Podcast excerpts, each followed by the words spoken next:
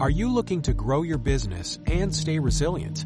Look no further than FM Global. With over 180 years of scientific research and engineering expertise, we bring innovative solutions to ensure your commercial property today so you can prosper tomorrow.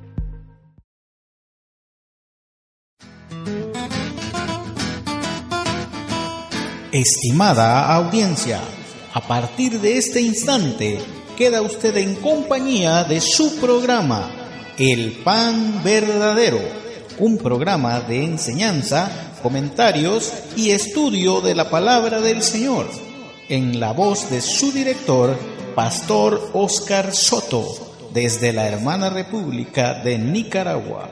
Que lo disfrute.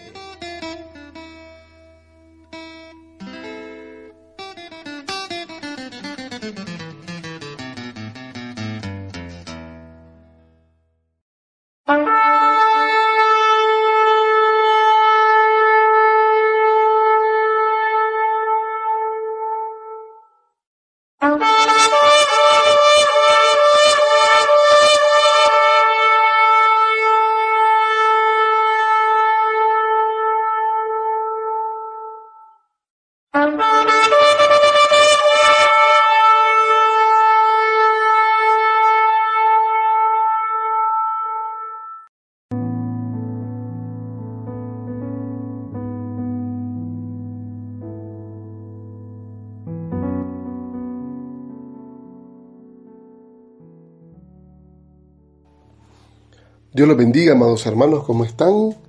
Buenos días, buenas tardes, buenas noches a todos nuestros amados oyentes, a nuestro amable auditorio que siempre está esperándonos para compartir con nosotros a través de este medio. Es una bendición que tengamos la tecnología postrada a los pies de Jesucristo para poder trabajar en su obra de manera eficaz, efectiva. Y hoy pues, sin fronteras, Aquí estamos en nuestro programa El Pan Verdadero, en la escuela radial, ¿verdad? Teológica que estamos llevando ya por la segunda semana y estamos en el segundo tema.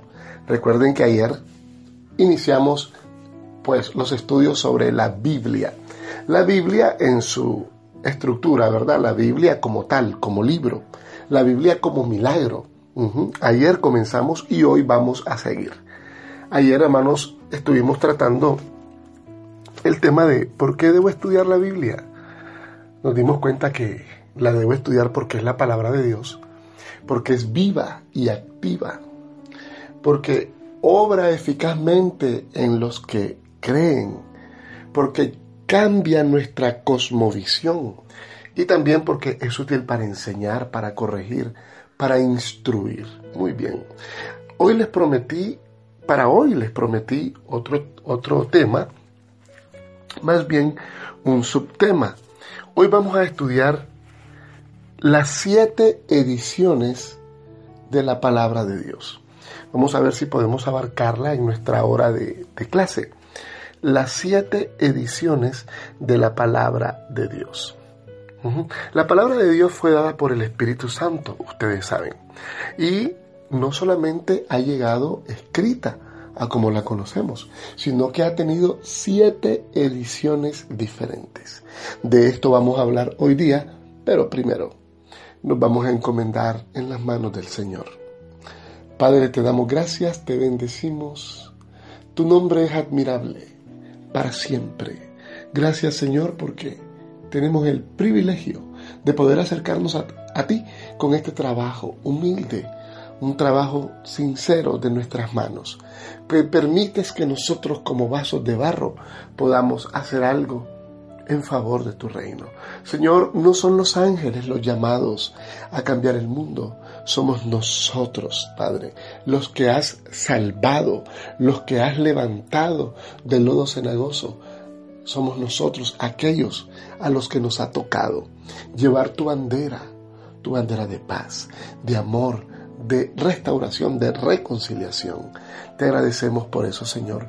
Eres un buen Dios, eres un gran Dios y sabemos que siempre estás ahí para escucharnos.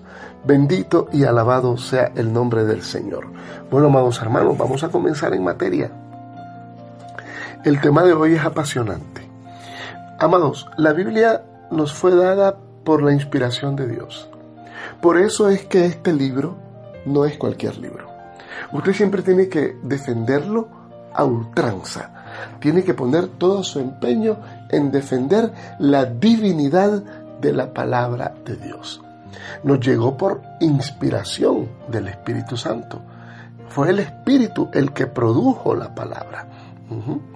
La Biblia dice, entendiendo primero esto, que ninguna profecía de la Escritura es de interpretación privada, porque nunca la profecía fue traída por voluntad humana, sino que los santos, hombres de Dios, hablaron siendo inspirados por el Espíritu Santo.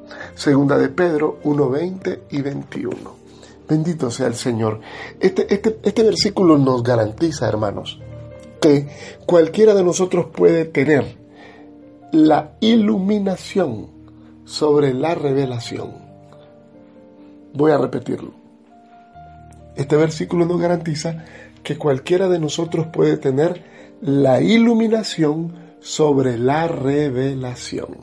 Porque la profecía, o sea, la Biblia, no es de interpretación privada.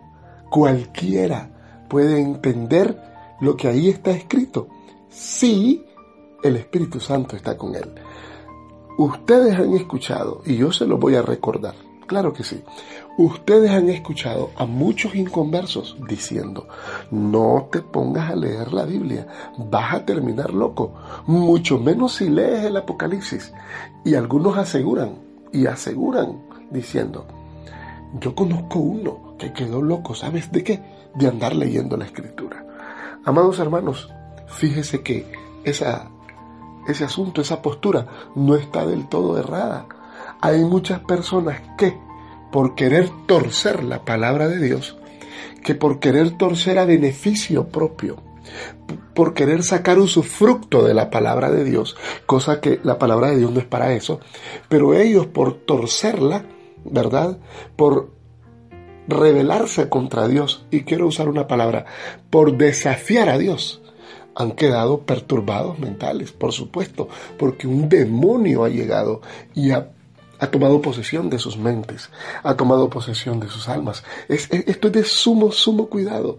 Usted que está estudiando conmigo, quiero que sepa que tiene que tener mucho, mucho, mucho cuidado. Ayer estuvimos hablando que teníamos que tener una buena actitud, teníamos que definir una hora para estudiar la palabra, teníamos que orar para estudiar la palabra, tendríamos que seleccionar un sitio donde nos sintiéramos tranquilos para leerla, porque todas estas cosas que aunque parecen pequeñas, tienen una contundencia en el producto final del estudio de la Biblia. Fíjese, por ejemplo, que entre esas cosas pequeñas mencionamos la oración. ¿Y la oración por qué la mencionamos? Bueno, la mencionamos porque es el Espíritu el que nos ilumina.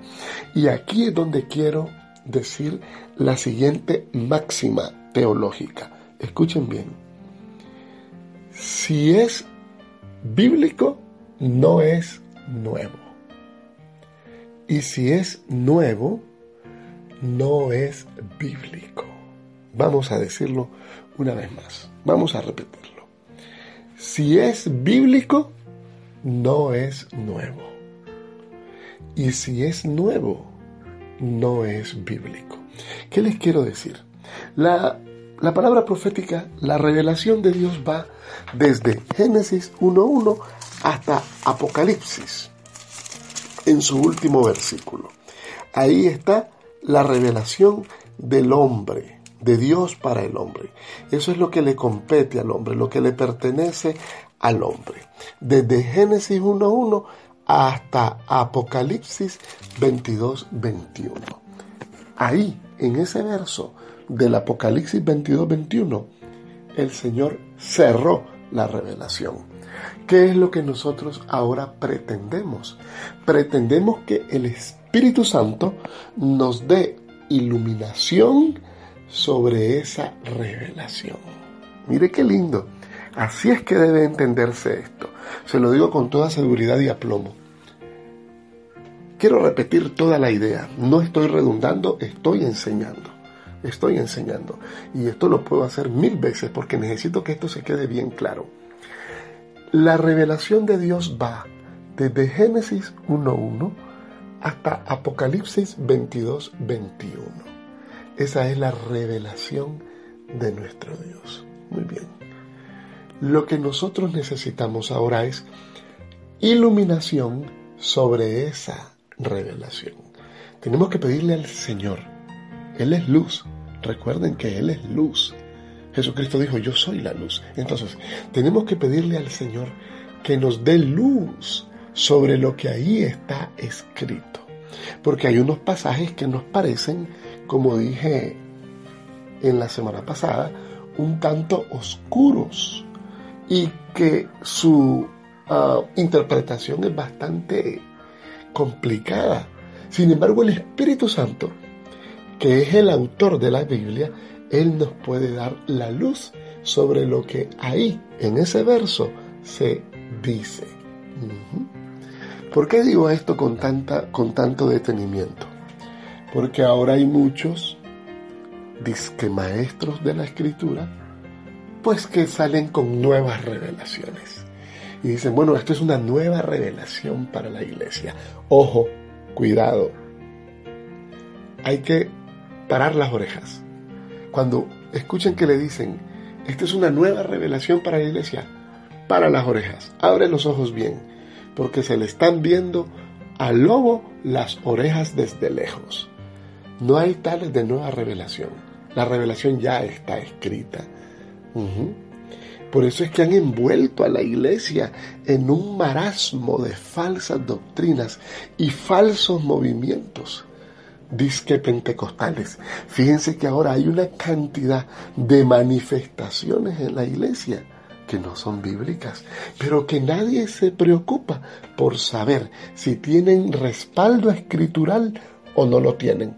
Lo que pasa, dicen, es que eso se da cuando ministra el hermano fulano de tal.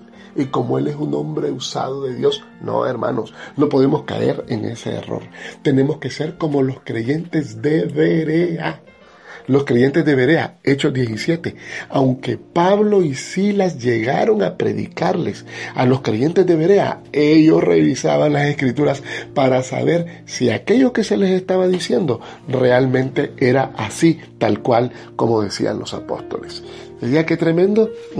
Entonces, si es bíblico, no es nuevo. Y si es nuevo, no es bíblico. Muy bien, bendito sea el nombre del Señor. ¿Cómo nos llega la escritura?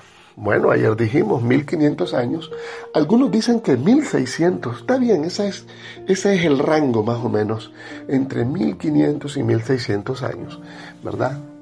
De tiempo se ha tardado la escritura en escribirse. Más de 40 escritores humanos. Bendito y alabado sea el nombre del Señor. Pero ¿cómo nos llega la palabra de Dios? ¿Creen ustedes, hermanos, que solamente nos llega escrita en una Biblia? No. Ahora les voy a enseñar las siete formas, las siete maneras, las siete ediciones de la palabra del Señor. Número uno, la primera edición de la palabra de Dios, Salmo 19. Su palabra está escrita en la naturaleza. Apunten hermanos o memoricen bien en todo caso. Vámonos al Salmo 19, hermosísimo y conocido salmo. Los cielos cuentan la gloria de Dios. El firmamento anuncia la obra de sus manos. ¿Lo tienen ya? Aquí lo tengo yo a mano. Los cielos cuentan la gloria de Dios y el firmamento anuncia la obra de sus manos. Ahí está. Esa es la primera edición de la palabra de Dios, la que vemos escrita en la naturaleza. Qué lindo, qué lindo es el Señor. Amados hermanos, Dios manifiesta su poder en las cosas que nosotros vemos, en sus estrellas, en sus cielos, en el mar, en el rocío que cae sobre las flores. Ahí manifiesta Dios su poder, en la textura de las frutas.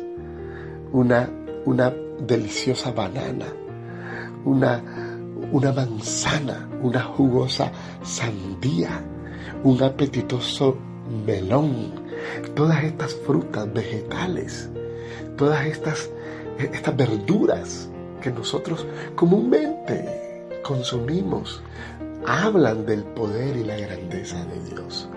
Los cielos, esas puestas de sol de color naranja, esas, esas, esa salida del sol en el horizonte, en el mar, cuando el sol viene saliendo en una alborada, amados hermanos, ahí Dios nos está hablando. Ahí Dios nos está hablando. Y ahí cualquier hombre puede decir, esta belleza necesita tener un creador. Hablo de esta belleza de naturaleza. Necesita tener un creador. Porque la naturaleza tiene un diseño. Imagínense, el agua cae sobre la tierra sedienta. La tierra sedienta bebe esa lluvia, luego la deposita en los ríos. Los ríos corren y corren y llegan al mar. El mar nunca se llena. Las nubes se posan sobre el mar como un manto y en los días calurosos se evapora esa agua luego las nubes la dejan caer sobre la tierra y así sucesivamente por la eternidad. ¿Qué significa esto? Esto es un diseño.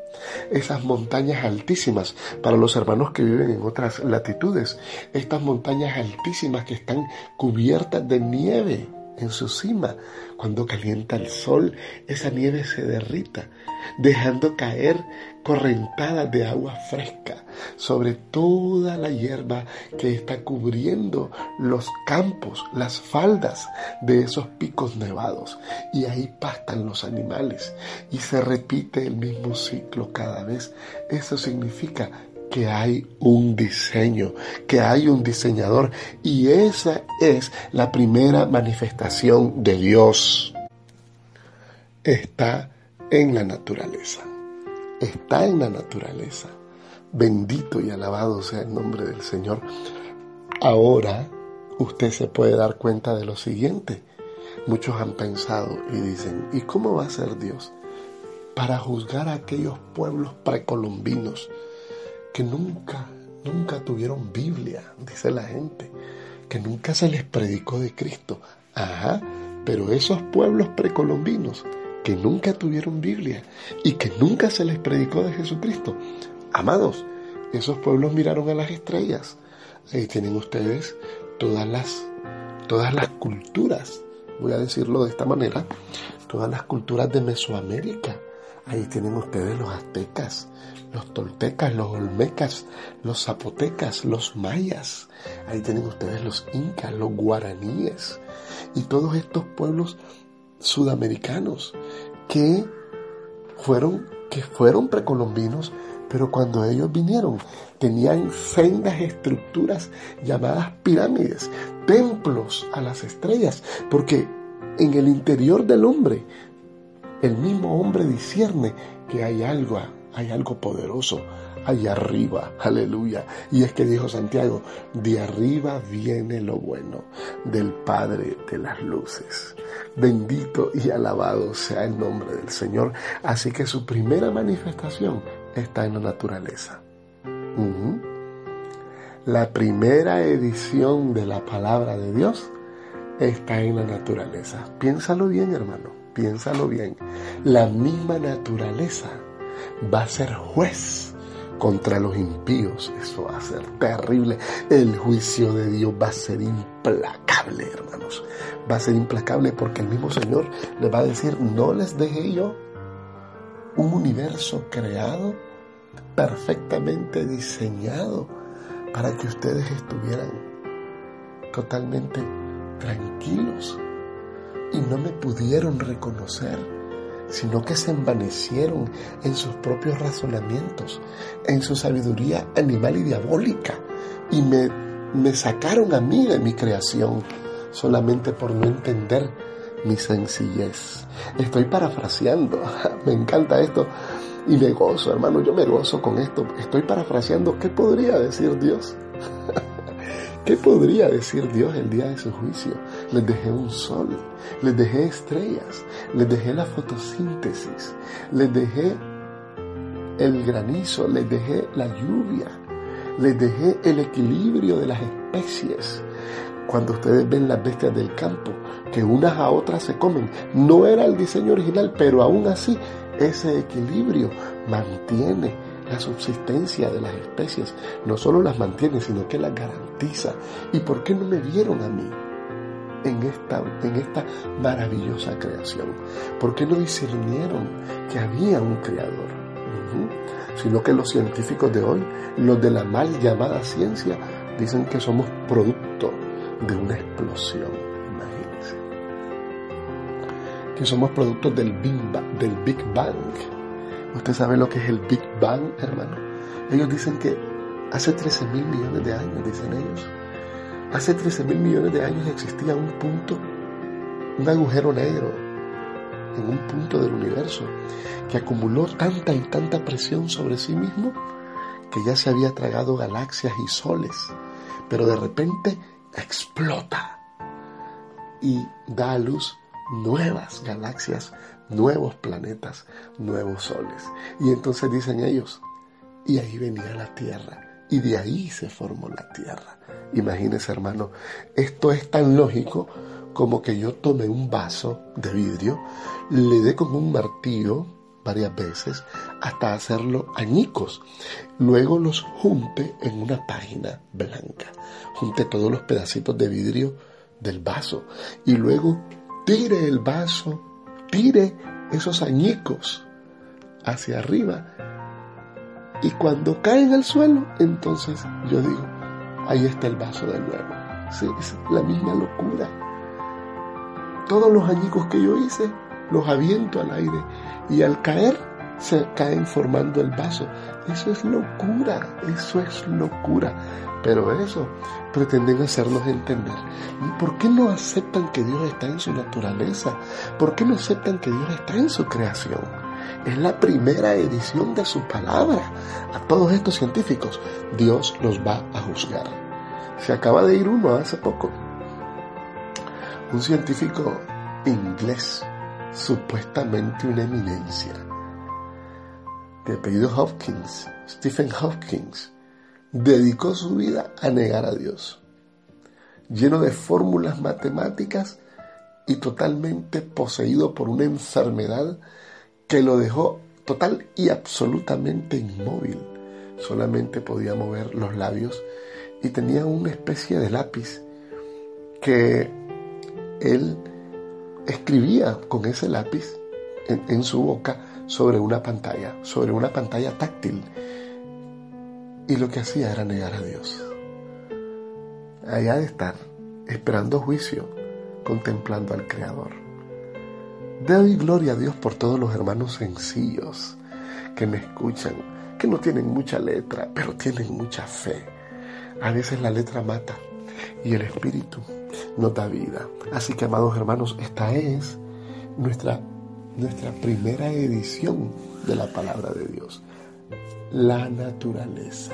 Aleluya. Bendito y alabado sea el nombre del Señor. Es la primera edición. Nadie se va a escapar del juicio. Demos honra y gloria al Eterno. Aleluya. Bendito y alabado sea el Señor. Hermanos, les traigo un himno con mi hermano Steve Green. Más bien con nuestro hermano Steve Green. Disfrutémoslo para que pasemos a la segunda edición de la palabra del Señor. Nos estamos dando cuenta que no solamente está escrita en la Biblia, sino que tiene siete ediciones distintas. Después de este canto, seguiremos con nuestros comentarios. Disfrutémoslo.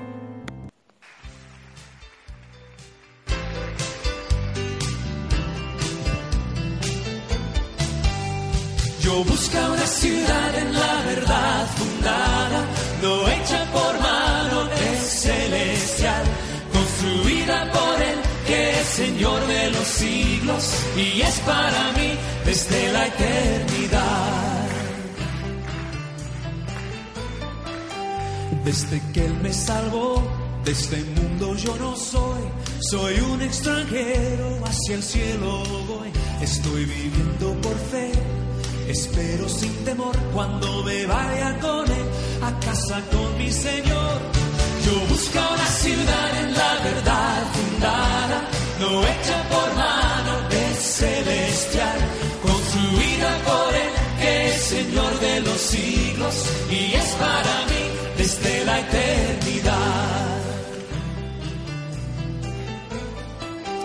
Aunque no lo tengo ya, ni aún lo alcancé, más por la fe de estar con Cristo siempre, amén. Mi herencia tendré, amor eternal, vivir en el cielo donde hay vida real. Yo busco una ciudad en la verdad fundada, no hecha por mano, es celestial, construida por Él, que es Señor de los siglos y es para mí desde la eternidad. Yo busco una ciudad en la verdad fundada, no hecha por mano, es celestial, construida por Él, que es Señor de los siglos y es para mí desde la eternidad.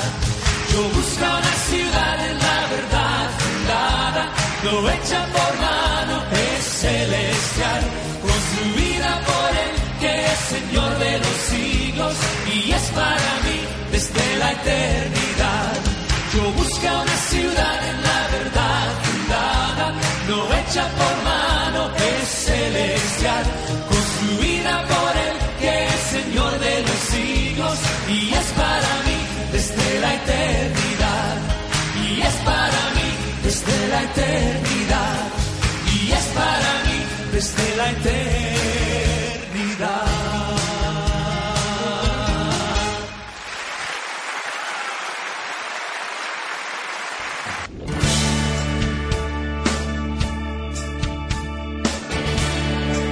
El pan, El pan verdadero, verdadero. alimento, Alimento para tu para alma. tu alma.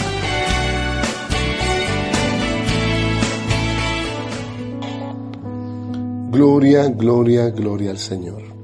Bueno, bueno, amados hermanos, estamos de vuelta. Gloria a Dios. La segunda edición. Aleluya. Yo creo que ya aquí, ya las cosas están cambiando. Ya los impíos, los burladores, tienen que parar la risa. Porque ya ven que la naturaleza misma les va a servir de testigos el día del juicio. Aquí está la segunda edición, la palabra escrita en la conciencia. Ajá.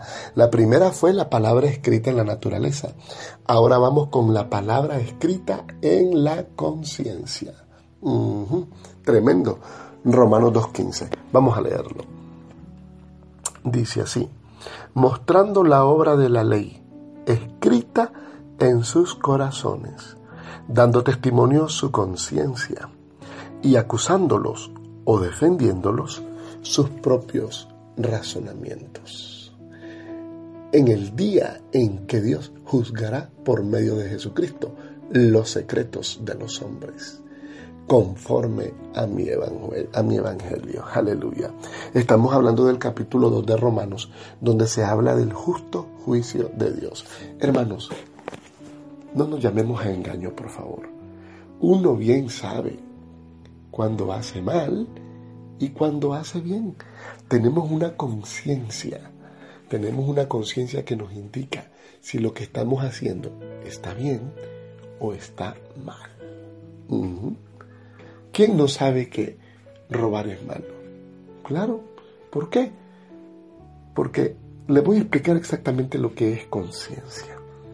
Conciencia es saber que lo que no me gusta para mí, no debo hacérselo a los demás. Voy a repetirlo. Eso es tener conciencia. Lo que yo no quiero para mí, lo que no me gusta para mí, entonces no debo hacerlo con los demás. A mí no me gusta que me ultrajen, entonces yo no voy a ultrajar a los demás. A mí no me gusta que me ofendan, entonces yo no voy a ofender a los demás. A mí no me gusta que me roben, entonces yo no voy a robar a los demás. A mí no me gusta que me calumnien, entonces yo no voy a calumniar a los demás. Eso es tener conciencia. Todo el mundo sabe lo que hace. Aunque le ponga maquillajes. Maquillajes, como dijo el Señor, ustedes son unos sepulcros blanqueados, les dijo a los fariseos. Aunque las personas le pongan maquillaje a sus, a sus malas obras, ellos dentro de sus corazones saben que están haciendo mal. Y les tengo, les tengo noticias. El día del juicio, esa conciencia que tienes dentro de ti y que te arde, esa conciencia va a ser tu propio testigo delante del Eterno. Palabra de Dios, aleluya, digna de ser recibida es la segunda edición de la palabra del Señor, la que está escrita en la conciencia. Imagínese este hombre del cual estamos hablando. No me gusta mencionar eh, eh, personajes de ningún tipo, ni, ni, ni, del ambiente artístico, ni del ambiente científico. Yo procuro que siempre en mis comentarios el nombre que se nombra sea el nombre que es sobre todo nombre, el nombre de Jesús el nombre del Yahshua HaMashiach. Amén. Pero, pero es que es menester en este momento eh, recordarles a ustedes que acaba de, de, morir este hombre que según la ciencia era el non plus ultra de los genios, el cerebro más prodigioso que había dado en los últimos años el planeta. Y este hombre dedicó su vida, aún en la postrimería de su vida, la dedicó a negar a Dios. Ahora, ese razonamiento de ese científico lo va a acusar delante del Eterno, porque me negaste si en tu conciencia tú sabías que yo existo. Qué tremendo, ¿verdad, hermanos? Qué tremendo. Y la gente cree que a mí qué me importa que la Biblia esto, que la Biblia lo otro, si no solo es la Biblia, son siete ediciones de la palabra del Señor. Y la Biblia solamente es una de ellas, escrita en la conciencia. ¿Por qué llora mucha gente a solas? ¿Se ha fijado usted? Cuando usted está predicando la palabra del Señor. Hay gente que llora a solas y no quieren decir nada y ellos dicen, no, es que, no, es que me siento triste, es que estoy depresivo, pero no, es que hay algo en su conciencia que no los deja, que no los deja, este, no los deja en paz. Hermano mío, ven acá, te quiero preguntar algo, aquí en esta clase. ¿Tú crees que los sacerdotes aztecas, los sacerdotes aztecas que hacían adoración al sol, agarraban a los indígenas de las otras tribus, las tribus más pobres, y le sacaban el corazón vivo a los guerreros de las tribus vencidas. ¿Tú crees que esos sacerdotes no sabían que este acto era horroroso? Por supuesto que lo sabían. ¿Sabes por qué te lo digo? Porque ninguno de estos sacerdotes se lo hubiera hecho a un hijo de él, a un hijo de ellos. Ninguno lo hubiera hecho. No sé si ustedes conocen la historia precolombina. Vamos a hablar, por ejemplo, de Mesoamérica. Los aztecas eran la civilización más poderosa acá en el norte. Estoy hablando de, Yucatán, estoy hablando de la península, ¿verdad? De Yucatán, con todas las tribus que ahí existían. Y los aztecas allá en, en, la zona de, de México, ¿verdad? Pero no solamente existían estas civilizaciones y culturas, sino que habían otras tribus más pequeñas, menos numerosas, y también menos poderosas. Estoy hablando de, armas de guerra, estoy hablando de logística y estoy hablando de, de territorios más que todo. Entonces, cuando habían conquistas, las tribus más poderosas dominaban a las tribus más débiles. Se llevaban cautivos a los guerreros y les hacían torturas y vejámenes que culminaban inclusive en ese acto de adoración al sol, donde vivos les hacían una incisión en el pecho y les sacaban el corazón todavía latiendo. Acto seguido eran decapitados. Por eso es que los españoles hallaron pues una, una civilización bastante fragmentada y fueron fácil de vencer, aunque a los españoles, a Hernán Cortés y a todos los españoles, les costó, les costó pues 20 años más o menos de lucha dominar todas estas civilizaciones. Pero hubiese sido más difícil si ellos mismos no se hubieran destruido. La falta de conciencia, hermanos. Dime, dime hermano que estás conmigo en estos comentarios, que estudias conmigo la palabra. Dime si alguna vez tu conciencia no te ha dejado en paz. Dime si no has tenido, dime si no has tenido momentos en los cuales sientes que todo el mundo se da cuenta de lo que hiciste. Y tal vez nadie se da cuenta, solo tú. Pero tú sientes que todo el mundo lo sabe, que todo el mundo te mira. Por eso es que dice la palabra, huye el impío sin que nadie le persiga. ¿Sabes por qué? Porque tu conciencia te arde. Aleluya. Por eso es que cuando nos predican la palabra del Señor, mire qué lindo, mire qué lindo cómo se da este mecanismo. Cuando se predica la palabra del Señor, esa palabra entra por el oído y llega al corazón. Y entonces nuestra conciencia la percibe. Y si la conciencia es dócil, es humilde, entonces la conciencia doblega el corazón y recibe a Jesucristo como única salida para no recibir a pecho desnudo el juicio de Dios. Entonces la conciencia opta, en vez del juicio, opta por la salvación del eterno. Aleluya. Así funciona. Eso fue lo que pasó contigo. De alguna manera tú dijiste, sí, yo voy a recibir a Cristo, yo sé que ando mal. Y tú dijiste, ay, yo no sé qué voy a hacer, pero yo lo voy a recibir, después voy a ver qué hago.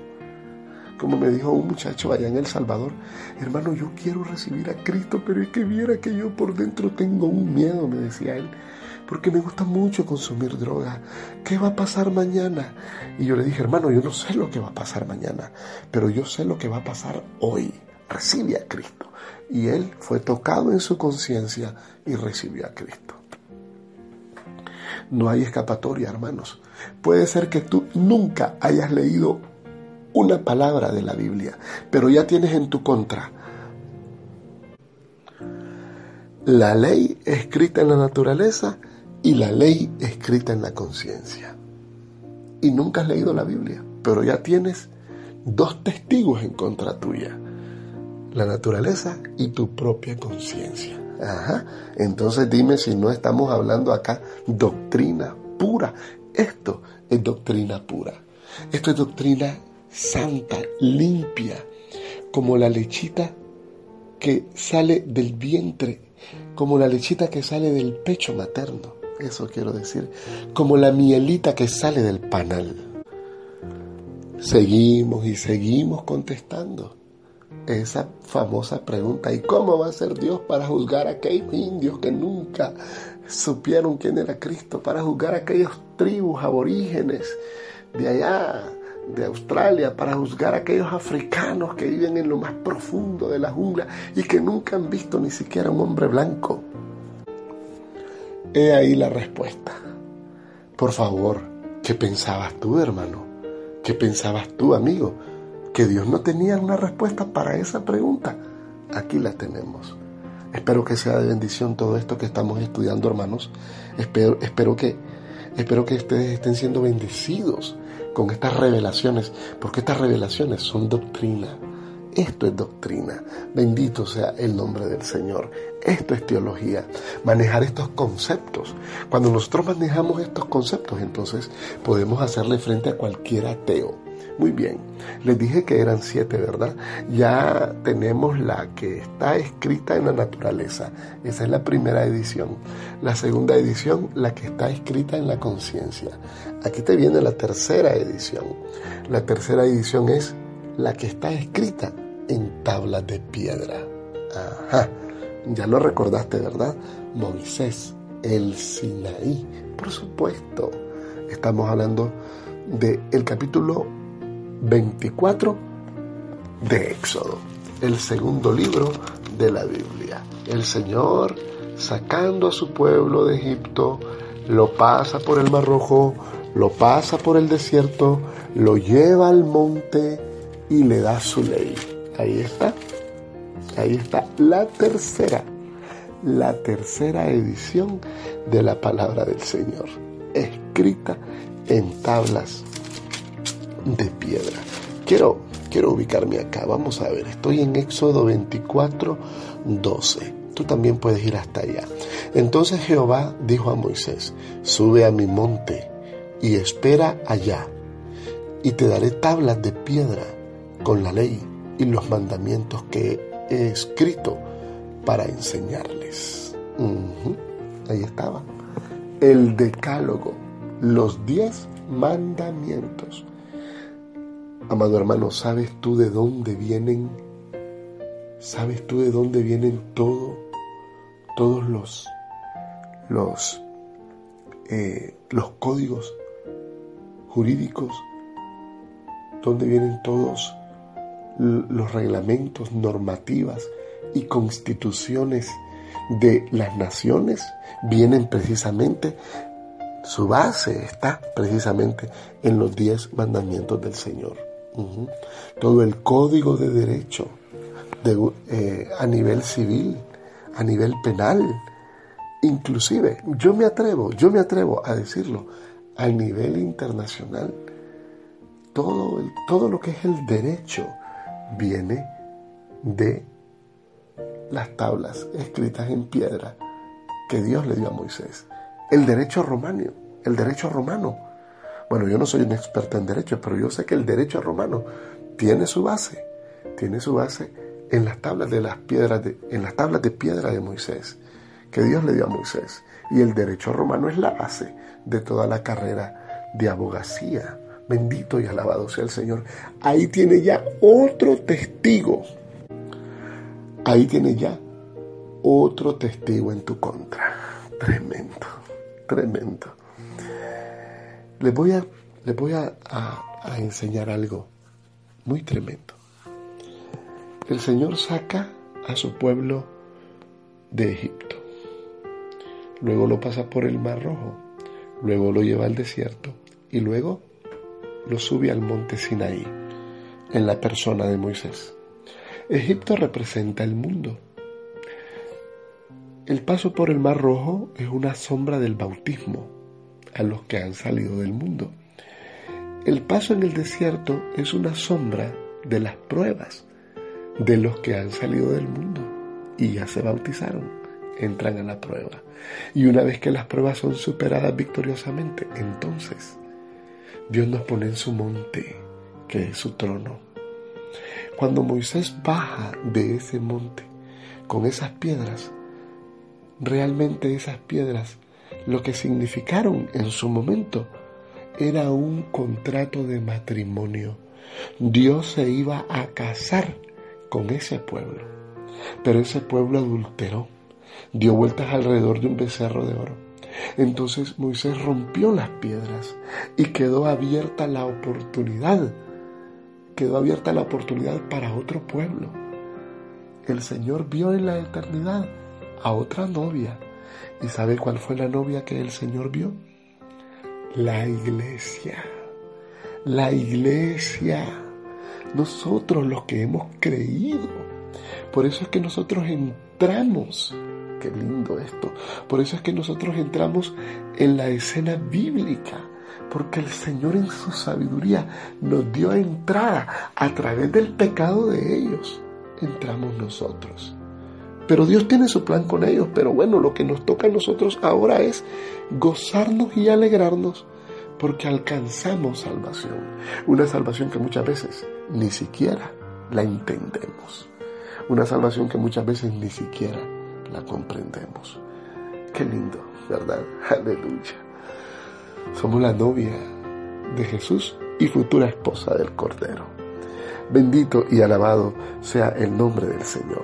Así que, amado, ya tenemos la primera edición escrita en la naturaleza, la segunda escrita en la conciencia y la tercera escrita en tablas de piedra.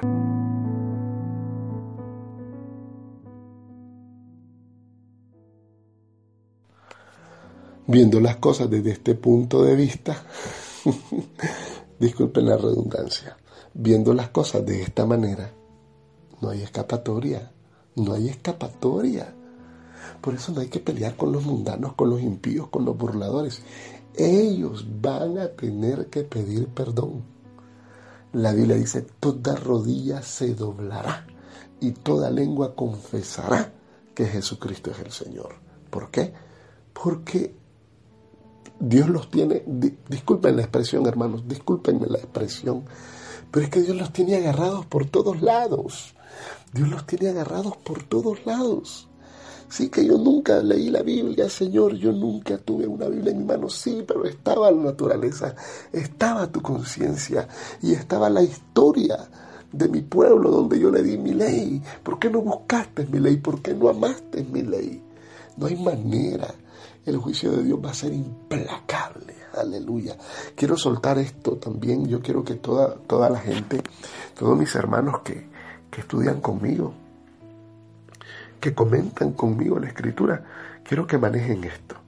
Manejen esto por el amor de Dios. La gente se burla hoy del amor de Dios. Uno les dice, Cristo te ama. Ellos dicen, está bien, está bueno que me ame. No hay problema. Qué bárbaros. Pero miren, el amor de Dios no hay pastor, no hay evangelista, no hay apóstol que lo pueda explicar. El amor de Dios, no hay maestro que se lo pueda explicar. Solamente son cinco letras y es una palabra que encierra un concepto infinito. Entonces, de esa misma manera en la cual nadie puede explicar el amor de Dios, de esa misma manera en la cual Cualquier disertante se queda pequeño al tratar de explicar el amor de Dios. De esa manera, ese amor se va a convertir en ira. Igualmente, la ira nadie se la puede explicar. Ningún disertante la puede disertar. Y nadie puede siquiera llegar, llegar a comprender la altura, la anchura, y la profundidad de lo que la ira de Dios va a causar el día del juicio. Va a ser una ira implacable, implacable. ¿De dónde saco esto yo? Bueno, lo saco pues de mi propia, de mi propia, este, eh, eh, la iluminación que Dios me da. Si yo no puedo explicar el amor de Dios, tampoco voy a poder explicar su ira. Va a ser implacable el Señor, porque con tanta evidencia que Él dejó, no va a haber un ápice de esperanza para los condenados. Amados, si escuchas hoy su voz, dice la Biblia, no te desentiendas de sus palabras. Atiende sus palabras. Bendito y alabado sea el nombre del Señor. Bueno, llevamos ya, llevamos ya tres. Y son siete. Voy a avanzar con una más, la cuarta edición de la palabra de Dios. La cuarta edición es nada menos y nada más que Yeshua HaMashiach. El Yeshua HaMashiach. Jesús, el Mesías. Bendito y alabado sea el Señor. Esa es la cuarta edición de la palabra. Cristo era la palabra misma Cristo vino a cumplir la palabra en sí mismo. Como nadie la podía cumplir, entonces vino Él. Quiero llevarlos a un texto. Quiero llevarlos a un texto. Vamos a ver, es en el Evangelio según San Juan. Y vamos a localizar el capítulo 1. Vamos a centrar nuestra, nuestra atención en el verso 14. Y el verbo se hizo carne y habitó entre nosotros, lleno de gracia y de verdad. Y vimos su gloria, gloria como la del unigénito del Padre. Ahí está. Y el verbo se hizo carne. Aleluya. En el principio era el verbo. El verbo estaba con Dios y el verbo era Dios.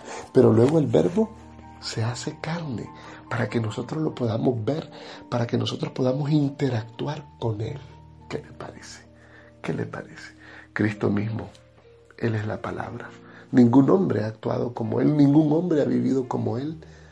Él dividió la historia. No escribió un libro y se han escrito millones de libros acerca de Él. El Señor ha inspirado millones de cantos acerca de su persona. El Señor ha inspirado millones de pinturas acerca de su persona. Y aunque Él no vino a ser escritor o pintor o cantante, su obra ha dividido la historia en antes de Cristo y después de Cristo. No pasó por universidades, no recibió diplomas honoris causas, no recibió menciones honorarias. Y su único trofeo fue una cruz. Pero Él está vivo y es la persona con más influencia en el planeta desde que este planeta se hizo, desde que este planeta se creó, desde que se dijo en este planeta, hay vida. Bendito sea el nombre del Señor. Cristo, la palabra viviente, ahí está. Sí, yo nunca leí la Biblia porque no era, no era cristiano, no era evangélico, Señor, perdóname. Pero sabías de mí, sabías que soy Dios, sabías que caminé en la tierra. ¿Qué creíste? ¿Que solamente era un maestro más? ¿Que solamente era un profeta y su cruz? ¿Que solamente era un aparecido? ¿Que solamente fui un carpintero buena gente? No, fui Dios y habité entre ustedes y viene el juicio sobre tu vida. Bendito sea el nombre del Señor. Mire hermano, cuando yo enseño esto, cuando yo enseño esto, yo pienso en todas esas personas que creen que por A, B o C son más inteligentes que Dios. Creen que, que van a darle al Señor alguna sorpresa con, con su astucia, con un pensamiento rápido y veloz. No, Aquí tenemos cuatro entregas, cuatro entregas de la palabra del Señor antes que nos llegue la quinta, que es la Biblia misma. Pero de esto vamos a hablar mañana. Tenemos la que está escrita en la naturaleza, la que está escrita en la conciencia, la que está escrita en tablas de piedra y Cristo como la palabra viva. Nadie pudo, nadie pudo con la ley, nadie pudo con la santidad. Vino Dios mismo en forma de su Hijo para darnos libertad. Las revelaciones son profundas, la iluminación es total, los misterios son insondables, pero la respuesta es sencilla. Cristo es la palabra viva. Aleluya. A cierto individuo le dije un día, deja de burlarte tanto, porque realmente un día vas a llorar con la misma intensidad con la cual te burlas. Un día vas a estar delante de Jesús. Y es que a todos los impíos de este mundo les toca eso. Un día van a estar delante de Jesús. Y ese día no sé. No sé qué va a pasar. Ese día va a ser un día tremendo. Va a ser un día un día de mucho gozo para algunos y de llanto para los otros. Como dice, va a ser un día de lloro y crujir de dientes. Escuchemos a Maranata este grupo tan precioso de los años 80, pidiendo misericordia, pidiendo que sus oraciones sean escuchadas. Escuchemos este himno tan hermoso.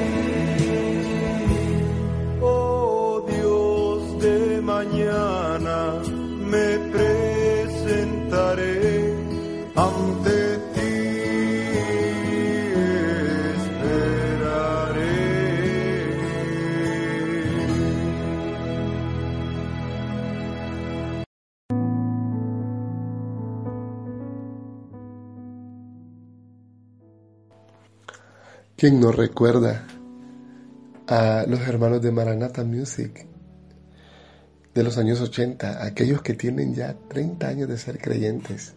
Estos himnos llenaban el corazón, lo hacían llorar a uno. Qué bendición. Algún día vamos a estar estudiando lo que es la alabanza.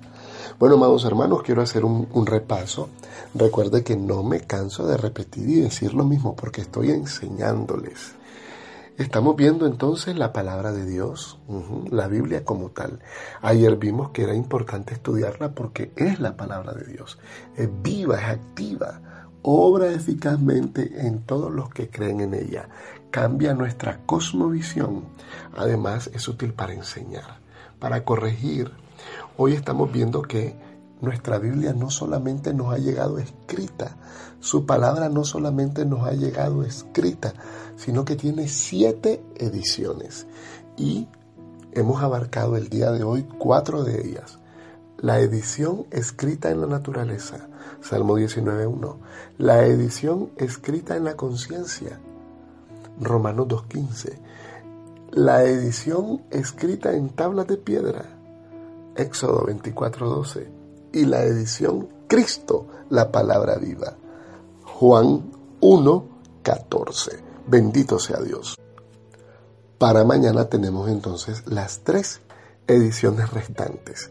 Y mañana les voy a enseñar un misterio sobre el número 7, ¿verdad?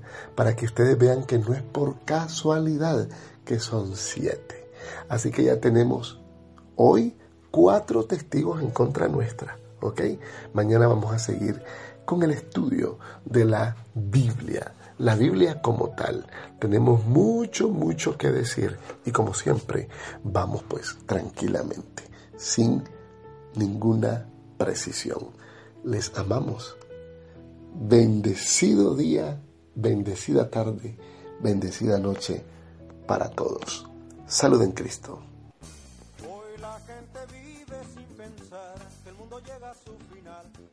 No nos cabe duda de que Dios ha hablado a su corazón, por lo que le invitamos a recibir a Jesús como el Señor de su vida, o si se encuentra usted alejado de Dios, a que regrese a los brazos amorosos de nuestro amado Padre Celestial. Le invito a que haga conmigo la siguiente oración. Amado Dios, gracias te doy por enviar a Jesús a morir en mi lugar. En este día quiero reconocer que soy pecador. Reconozco que te necesito. Reconozco que sin ti no soy nada. Por eso quiero que a partir de hoy seas el único rey y señor de mi vida. Que me ayudes a que cuando tú regreses pueda encontrarme contigo en las nubes para así estar para siempre contigo. Escribe mi nombre en el libro de la vida. Gracias, amado Dios, en el nombre de Jesús. Amén. Tendrás de Cristo el perdón, libre de gran tribulación. Jesucristo viene por su pueblo ya.